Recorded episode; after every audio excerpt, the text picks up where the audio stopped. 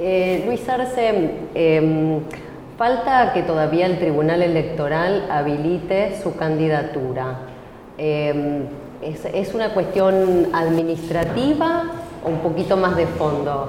Esta demora en la inhabilitación. Mire, para mí es un tema eminentemente político lo que está ocurriendo con este Tribunal Supremo Electoral. Nos quiere observar absolutamente todo. La primera vez que me observó fue la semana anterior donde me decía que debería cambiar mi declaración jurada de residencia. ¿Y en qué consistía el error o la, falta?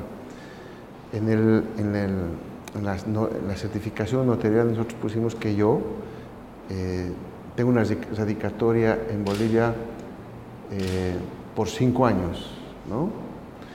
Y me hicieron cambiar, usted no puede decir esto, usted tiene que poner que usted radica en Bolivia por al menos cinco años. Esa es la observación. Primera observación que me hace. Y todo, hace, todo hacen un show de que, o sea, quieren meter miedo a la gente de que no nos vamos a postular, de que no, no, no tenemos los requisitos para postularnos. Sale en el periódico eso, resolvemos porque es una cosa sumamente sencilla, como usted podrá darse cuenta, y ahora me vienen con otro tema. ¿Cuál es ese otro tema? Que yo el año 2018 era director, era miembro del directorio de YPFB Transporte y de YPFB Andina, dos empresas subsidiarias de YPFB, eh, y que no habría renunciado, pero nunca me pidieron ese requisito, pero además yo cuando asumí en enero del año pasado otra vez el Ministerio de Economía, por supuesto que renuncié a esos dos cargos, porque no es incompatible, pero sí éticamente no veía yo correcto de que el ministro de Economía sea a su vez miembro del directorio de una empresa sí, Podría, podría verse como un conflicto de interés. Yo renuncié.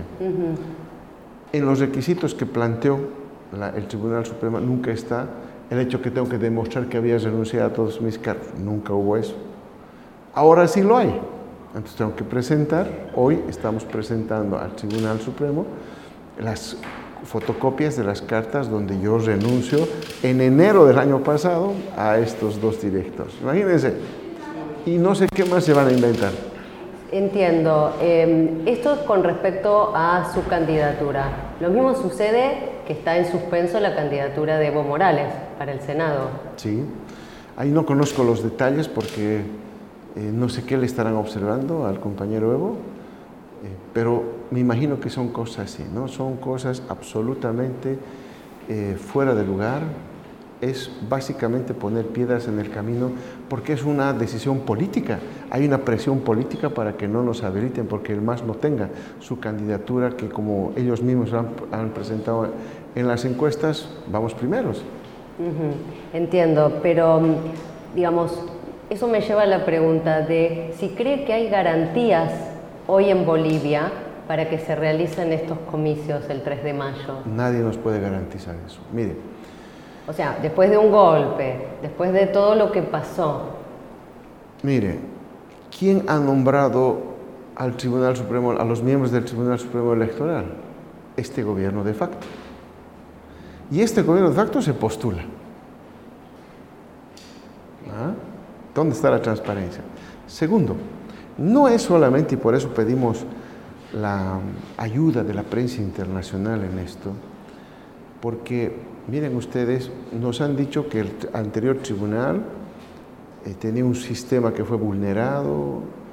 ¿Quién nos está garantizando que el actual sistema, que es el mismo anterior, no sea pinchado, no tenga todo lo que ellos han denunciado que tenía en su momento? ¿Quién nos garantiza eso? Y además, le digo más todavía, este Tribunal Supremo Electoral ha eliminado el conteo rápido y ha dicho que solamente va a anunciar los resultados electorales luego de 10 días de ocurridos los comicios. Pero no va a haber bocas de urna, eso es lo que se llaman las... las va a haber las empresas que hagan sus encuestas. privadas que hagan bocas de urna. Pero el tribunal... No va a haber conteo rápido. No, se emite el otro y luego de 10 días va a dar el resultado oficial. Imagínense ustedes. ¿Quién nos garantiza a nosotros en 10 días que no va a ocurrir nada ahí adentro? Nadie. ¿Y va a haber eh, observadores internacionales? O sea, ¿hay algún pedido de que...? Estamos pidiendo de que vengan la mayor cantidad, pero no queremos solamente observadores para la última etapa de la votación y del recuento. Para nosotros es más importante durante todo esto que vean lo que nos están haciendo. Estas impugnaciones que nos hacen, superficiales, arbitrarias, ¿no? Eh, que no se las hace a ninguna otra candidatura. Eso queremos que vean, queremos que nos aseguren que ellos puedan certificar ante la prensa internacional, ante veedores internacionales, el sistema que se tiene, que es invulnerable. Alguien tiene que demostrar eso, nadie. Solamente, no es solamente ir a las elecciones y ver los votos. Queremos que la, prensa internacional, los veedores se metan desde este momento hasta culminar el proceso electoral, porque tenemos claras muestras, como le acabo de decir, que este proceso no está nada transparente para todos los bolivianos. ¿Y volver a participar la OEA? Bueno, mire, necesitamos no solamente la OEA, porque ya sabemos la conducta, quisiéramos otros, otras instituciones la Fundación Cárcel, no sé, tantas instituciones especializadas en el tema electoral que nos vengan a garantizar todo lo que le vengo diciendo, que el sistema funcione, que sea imparcial, que nadie pueda tocarlo, que estemos siendo sujetos equitativos con todo esto que nos vienen pidiendo requisitos y más requisitos para inhabilitarnos, todo eso. Queremos que haya una, alguien que nos, que, que nos pueda dar la seguridad de que están haciendo lo mismo con todos si es que lo están haciendo y que nos garanticen unos comicios transparentes. Luis, cuando usted este, regresó a, Bolivia, eh, la Fiscalía lo, lo, notificó de una causa en su contra en la justicia. ¿Tiene que ver con el fondo indígena? Sí, mire, mire de esto. Es una causa de corrupción. Bueno, supuesta, una supuesta, causa de corrupción. ¿ah? Porque miren lo que me han hecho. Yo llegué a Bolivia, llegué al avión, paso la manga para llegar a las instalaciones. Hay unas gradas eléctricas para que me conducen a hacer migración. Pero antes de que llegue a migración, bajando las gradas, ya había un policía esperándome con una notificación. Yo ni había registrado mi presencia en Bolivia y ya tenía una notificación. Mire usted, es amedrentamiento, es persecución política. Y eso está evidente. Yo fui al día siguiente, porque me citaron para el día siguiente en la fiscalía. Yo fui, no tengo nada que ocultar. Yo no soy ningún corrupto, yo no soy ningún ladrón, yo no he hecho absolutamente nada malo. Yo he cumplido la ley y fui. Y ahí, felizmente, estuvieron gente de, eh, Naciones Unidas, de Derechos Humanos, donde todos se dieron cuenta de la irregularidad de la notificación y la irregularidad del proceso y los abogados que me defendían observaron, por supuesto, el proceso y la, fiscal se dio cuenta claramente de que se habían cometido una serie de irregularidades desde la notificación. Es más, yo no sabía de qué se me acusaba. ¿De qué se me acusa? Y me dijo si yo había accedido a los libros de investigación. Por supuesto que no, yo estaba en México. ¿Ah? Entonces, me dieron acceso Primeramente dijeron que eran 40 cuerpos del, caso, más 70 anexos. Resultaron ser no 40, sino 400 obrados. ¿ah? Y más de ciento y tantos anexos que tenía que revisar para saber de qué se me acusa. ¿Y de qué se le acusa? Hasta ahora no hemos podido eh, no hemos podido ver de qué se me acusa, pero bueno, estamos en la revisión de todos esos obrados porque nosotros hemos cumplido absolutamente de acuerdo a la ley. Es un tema político, es un tema de amedrentamiento, de amenaza, de persecución política, de querer escarmentarnos de haber regresado al país y peor, de postularnos por el MAS-IPCP. Eh, la encuesta que se conoció mm, este domingo a la noche, esta, esta semana, eh, señala que la, candidatura del MAS, o sea, su candidatura junto a Choquehuanca, lidera los sondeos, pero que no evitarían una segunda vuelta, ¿no? Un balotaje. Yo sé que ustedes apuestan a ganar en primera vuelta, pero en el hipotético escenario de que pasen a segunda, digamos, eh, si, si tuviera de rival a Carlos Mesa, ganaría el MAS. Pero según esta encuesta, si la tuviera de rival a Janine um, Añez, no, no es tan seguro de que pudiera vencer el MAS. Em, ¿qué, reflexión o qué, qué interpretación hace? Bueno, primero que lo que nos dice la encuesta, que dice que está bien, pero nosotros creemos que lo podemos hacer mejor. Nuestro nivel de votación que queremos va más allá de lo que el resultado que nos ha mostrado esa encuesta. Eh, vamos a seguir trabajando humildemente para lograr ese hecho. Nosotros creemos que hay una mayor inclinación hacia nosotros por parte de la población por todo lo que está sucediendo en Bolivia. Se han cuoteado el Estado, se han cuoteado las empresas públicas, están poniendo en riesgo todas las políticas sociales, no están pagando nuestras, nuestros bonos, rentas que habíamos establecido como política social. Los sueldos y salarios del sector público se, se pagan cada 10, cada 15 de cada mes, cuando nosotros pagábamos cada fin de mes. Realmente lo que está pasando en Bolivia es atroz han disminuido los depósitos, se ha dolarizado otra vez la economía, se ha caído la actividad económica, los microempresarios han bajado al 50% sus ventas. Eso está pasando en mi país en menos de tres meses, en menos de tres meses. Y eso la gente no soporta. Se han acostumbrado a que tengamos una actividad, un manejo adecuado de la economía, con gente seria y responsable que sepa lo que está haciendo, y no con esto que más se dedican a perseguirnos, más se dedican a inventarse cosas contra nosotros que hacer gestión pública. Por lo tanto, eso se va a traducir en mayor voto para nosotros. Y le digo más, existe un voto oculto. Usted camina en las calles de Santa Cruz, de Cochabamba, de La Paz, y la gente está temerosa. Decir que es del MAS o que va a votar por el MAS es lo culpan de sedicioso, lo persiguen, lo agreden. Eso pasa. Entonces la gente tiene miedo de decir, usted va a encuestar y no le van a decir que va a votar por el MAS. Hay un voto oculto, como ocurrió el año 2005 con el entonces candidato a la presidencia Evo Morales, donde la gente tenía miedo de decir y sacamos el 54%. ¿Mm? Ahí nadie calculaba. En las encuestas nos daban ni al 30%. ¿ah? Y, llegábamos al 54. ¿Y cuál es el eje de esta campaña? Porque en, el, en, octubre era mm, Evo cumple. ¿Cuál es su eslogan de ah, campaña? Lo primero que tenemos que hacer es reconstruir la economía boliviana. La han destruido en tres meses. Tenemos que reconstruirla. Tenemos que volver a ser la economía de mayor crecimiento económico en la región. Tenemos que continuar nuestros procesos industrializadores. Tenemos que continuar profundizando el modelo redistribuidor del ingreso, que es nuestro modelo económico. O sea, vamos a retomar lo que nunca deberíamos haber dejado de hacerlo. Eso vamos a hacer. Eh, eh, recuerdo en una entrevista que, que, este, que dio Evo Morales ¿no? a Página 12, Em, que él dijo que eh, fue el golpe, tuvo que ver el litio. ¿Coincide? Totalmente. Ese proyecto tuvo que pararse y hoy este gobierno está negociando. Un gobierno transitorio está negociando un contrato estructural para la economía boliviana que tiene que ver con el litio.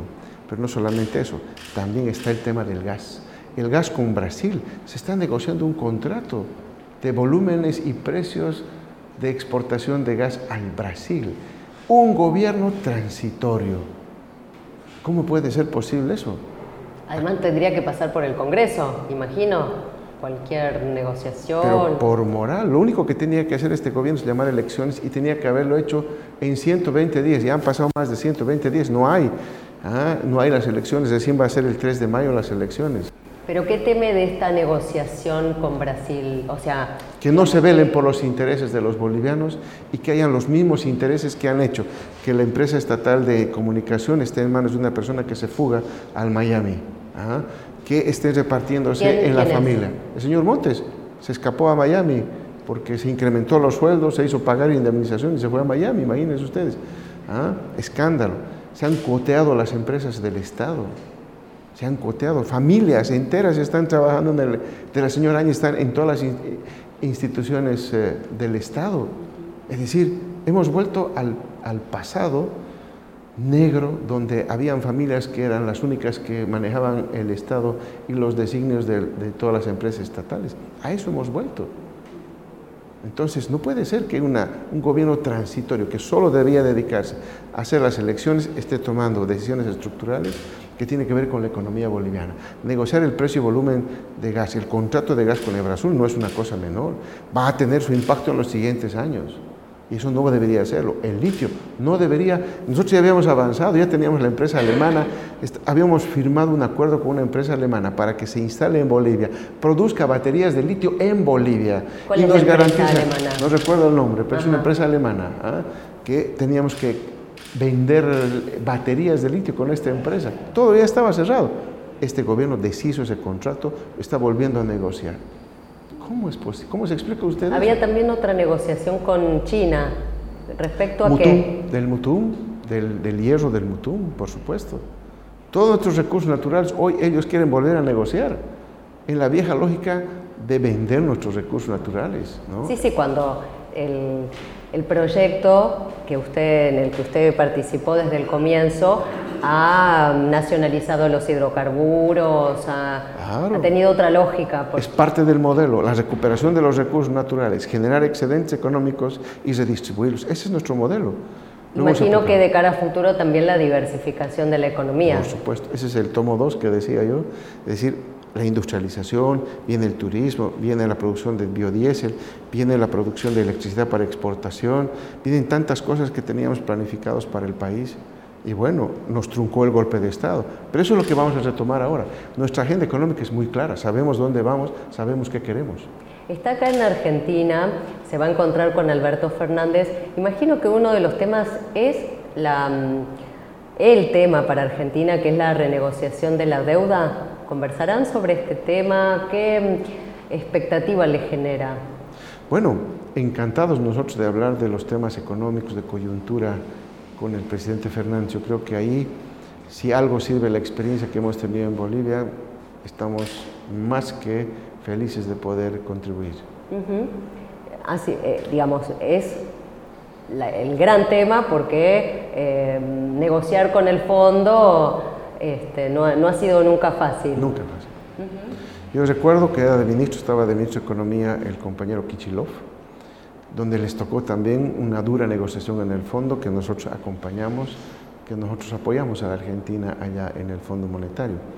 Así que no sería la primera vez eh, de poder eh, contribuir en lo que sea posible para que sea exitoso esto. Yo creo que eh, si la Argentina está bien, nosotros en Bolivia vamos a estar más que contentos.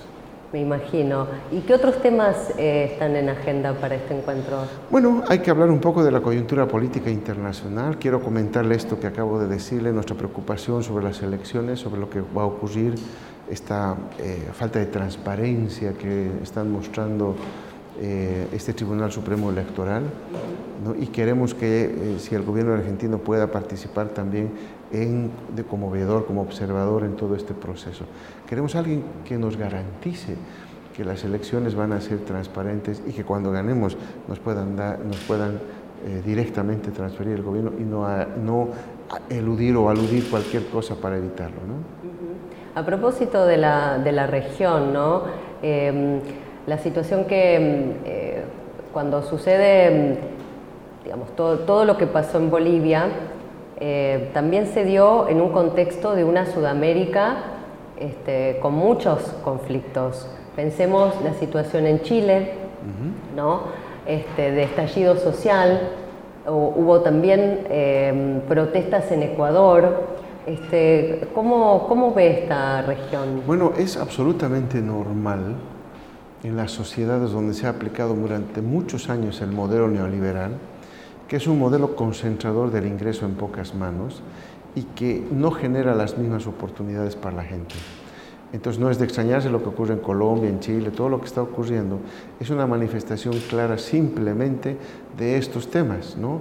La desigualdad en la distribución del ingreso, la acumulación de recursos en pocas manos, y eso origina movimientos y conflictos sociales, eso está claro.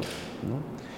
Yo recuerdo, por ejemplo, aquí cuando estaba el señor Macri había movilizaciones, yo tuve la oportunidad de estar aquí cuando se discutía el tema de las leyes de pensiones, como un periodista mostraba, se, mostraba ahí su torso y tenía seis balines que le habían dado, ah, increíble, ¿cómo puede ser posible tanta eh, tanta brusquedad la, contra los manifestantes. ¿Por qué? Porque hay conflictos sociales, la gente no está contenta, que la gente necesita más y la política económica tiene que ser necesariamente más social, porque la economía es una ciencia social, tiene que resolver los problemas de la sociedad, no los balances ni los números como quiere el Fondo Monetario, todo en equilibrio, sí, todas las cuentas en equilibrio, pero la gente, ¿cuál es el balance de la gente? Eso nunca lo tomaron en cuenta. Em, y a, propósito también de los temas que hay en, agenda en Argentina, en la región, como el aborto, la legalización del aborto, son temas, eh, los temas de agenda em, este, de derechos, ¿no? la agenda de derechos, que se pueden debatir en Bolivia. ¿En qué, en qué situación eh, se está en Bolivia con estos temas? La constitución política del Estado boliviana actual, la que hicimos nosotros el año 2000, Después de la Asamblea Constituyente. Exactamente. Es una, eh, es una constitución que defiende y amplía los derechos de la gente. Lo más importante en la Constitución son los derechos de la gente. Hemos ampliado los derechos, en fin, y eso es muy importante y gradualmente se han ido aplicando cada vez más políticas específicas en beneficio de ellos. Uno de los temas más importantes ha sido la mujer. La mujer tiene gran protección estatal a través de nuestras medidas, de muchas eh, leyes y decretos que hemos sacado para favorecer a la mujer. Por ejemplo, ¿no? Eh, y por supuesto, todo lo que... se puede debatir. El, por supuesto, por supuesto. O sea, desde el MAS, ¿podrían impulsar la, el debate sobre la legalización del aborto? Bueno, el matrimonio igualitario. La sociedad es la que tiene que debatir. Nosotros, como gobierno, no lo vamos a hacer, no vamos a imponer nada eso tiene que partir de la sociedad, tiene que discutirse profundamente temas como estos y recién lo que diga la sociedad se hará. Eh, ¿Sigue habiendo em, persecución Por supuesto. en este momento en Bolivia? Em, porque ha habido informes de la eh, Comisión Interamericana de Derechos Humanos este, de que, este, bueno, por las dos masacres, la de Sacaba y Sencata, este, pero además eh, hay este, analistas que señalan que no existe el Estado de Derecho hoy en Bolivia. Totalmente, totalmente cierto. Eh, hay persecución política, nadie puede hacer absolutamente nada, se lo condena por sedicioso, por generar temas sociales, ¿no? uno no puede opinar en contra que es perseguido, en fin, uno lamentablemente en Bolivia no están dadas las condiciones para hacer política, para eh, que haya libertad de expresión, los mismos medios de comunicación están siendo hostigados, hay una persona que hacía sus caricaturas ahí que no le gustó a la presidenta lo tuvieron, lo votaron del periódico, entonces no existe garantías en mi país para hacer periodismo y para hacer libre expresión. Em, y de hecho, eh, ha sido, este, ¿cómo, ¿cómo, ve el rol de los medios ¿no? Este, de los medios bolivianos en este golpe y situación ahora ya de transición hacia las elecciones? Bueno, no son del todo transparentes. Yo escucho en la calle que estos medios de comunicación bolivianos no han reflejado lo que realmente ha ocurrido en el país. Yo, como usted sabe, no estuve eh, en, momentos en que se ocurrían varias cosas en el país. Así que lo que yo escucho es que esos medios de comunicación no han tenido la capacidad de reflejar lo que realmente está ocurriendo en el país. Y eso lo tiene la gente en la cabeza. ¿no? Cada vez que yo salgo y hay manifestaciones y los periodistas me rodean, la gente les grita vendidos ¿ah? a los periodistas. ¿no? Entonces yo creo que es un sentimiento eh, que la gente tiene en este momento, sobre los medios de comunicación que no habrían cumplido adecuadamente y no sé si estarán cumpliendo ahora adecuadamente su rol de informar. Después de 14 años de gobierno hay un evidente desgaste ¿no? para, un, para, para el MAS. ¿Cómo se seduce a ese votante que fue del MAS y que ahora este, podría cambiar el voto o que se siente desencantado? Bueno, es normal la disminución de la simpatía en la gente de un proceso que lleva ya bastante tiempo, es normal, pero aún así, fíjese usted cómo hemos tenido aún así una elevada votación. El señor Piñera a los meses tenía una calificación del 10% de popularidad, nosotros no, no tuvimos eso.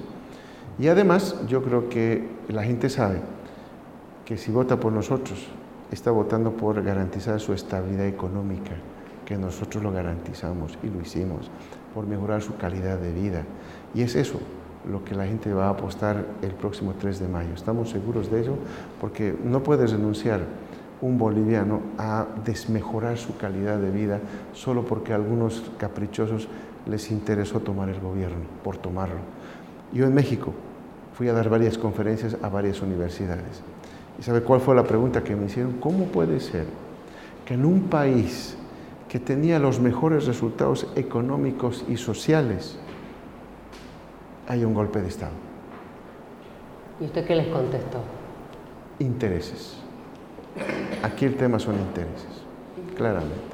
Un interés disfrazado de religión, disfrazado de democracia, pero en el fondo ya se han desenmascarado ahora lo que está ocurriendo en Bolivia, es una repartija del botín del Estado, de los negocios del Estado para algunas familias bolivianas. Eso es, esa era la intención, ese era el objetivo. ¿Y el golpe necesitó de un apoyo externo, cree?